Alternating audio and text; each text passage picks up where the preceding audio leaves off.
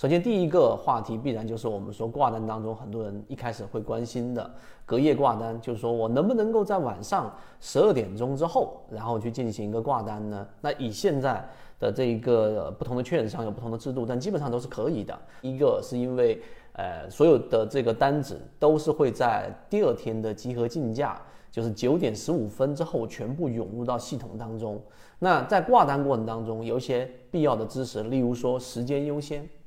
啊，就是在同样的这个，你挂一百手，我挂一百手；你挂一万手，我挂一万手。同样的这一个成交的或者说挂单的单数上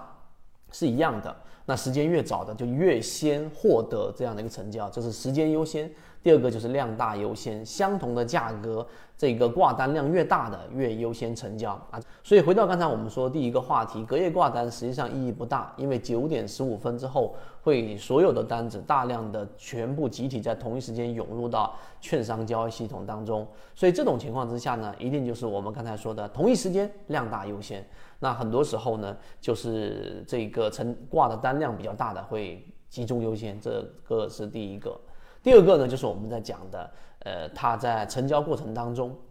你如果挂的，举个例子，你要挂单，隔夜挂单就要挂第二天这个股价的一个涨停板的价格，或者是你要卖股票就挂跌停板的价格。为什么？这里面有一个大家必须知道的常识，就是说第二天如果成交了，举个例子，你挂第二天，它成交价格是十块钱。但是最终它是会以第二天的开盘价，就当时集合竞价之后的准点的开盘价作为成交。举个例子，它九块五开盘，你挂的是十块钱，最终它是以九块五成交。这是第一点啊，最基础的这个常识要知道。第二个，那挂单里面更深入的，或者说我们要去了解的技巧当中，还有一个就是我们怎么样去把握住我们要去捕捉的这一种猎物。那实际上很简单，在挂单当中，很多人第一反应就是用我们叫限价成交。举个例子，现在股价是九块五，那你就挂九块五毛钱，对吧？那这种情况之下呢，就回到刚才我们所说的，同样的这个挂单的价格的情况之下，第一就是时间优先，第二就是量大优先。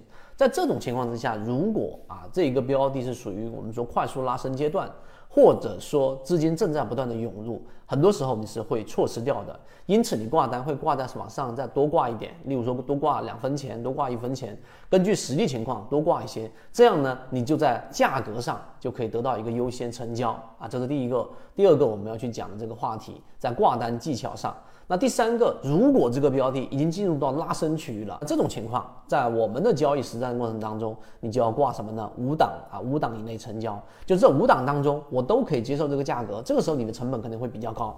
但是呢，如果它是正在快速的拉升，以前我们在操作当中，尤其是做一些追强，那这种操作实际上是一定是确定性很高的时候，我们才会如此去下单，因为成本会比较高啊，再加上这个佣金等等。所以这种情况之下，就是五档之内，只要是符合可以成交的，它都会以当时的价格进行成交啊。这第三点我们要了解到的核心的一点，就是我们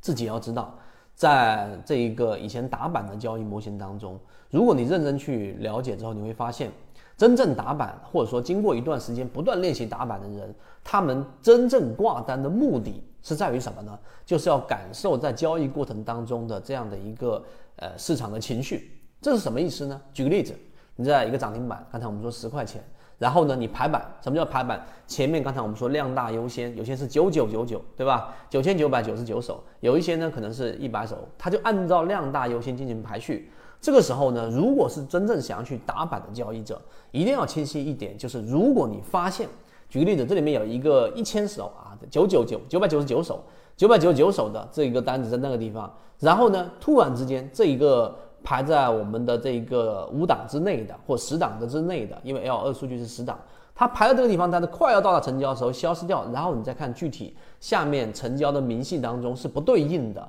这个时候说明那个单子是撤掉的。一般打板的交易者，如果出现这种情况，你可能排在后面，但是你发现前面的大单子消失掉了，并且下面没有对应掉。我们所说的这一种成交的相应，至少百分之八十到百分之九十是成交的，没有对应的，那么说明它这个地方进行了一个撤单，这是游资的一种常用手法，也就是说排版然后呢，就代表着游资可能感受到这个标的上的一些风险，或者认为承接力不足够，那么这个时候他就一定会撤单。而你在后面如果还没有到你成交，基本上比较专业的选手，或者说我们说专业的散户交易者，那实际上呢就已经会快速的跟着前面一样把单子撤掉。这种时候涨停板往往会打开。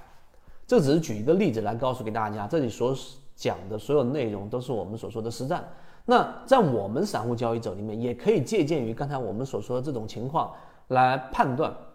这个市场里面的成交到底是否是真实的。所以，关于挂单的所有技巧，就是上述的所说的这一些内容。那对于散户交易者啊，那普通的交易，刚才我们已经说了，如果你确定性非常高的时候，千万就不要在乎那么一点点的成本，在挂单的时候呢，不要完全限价在这个现在的这个价格上面，要往上挂一点。而卖股票也同样，当它出现顶分型背驰，即使没有出现快速的调整，或者是你原来已经可能有十五个点的利润，它一下子跳到了只有十三个点的利润，这个时候你要挂卖单的时候，也不要为了省那么一点点成本而导致这个利润大幅的这一种折损，那你就挂现价。这种情况，如果你发生过，在评论区可以回复八八八。好，今天我们讲内容就这么多，后面还会有一些拓展关于挂单的，希望对你来说有所帮助，和你一起终身进化。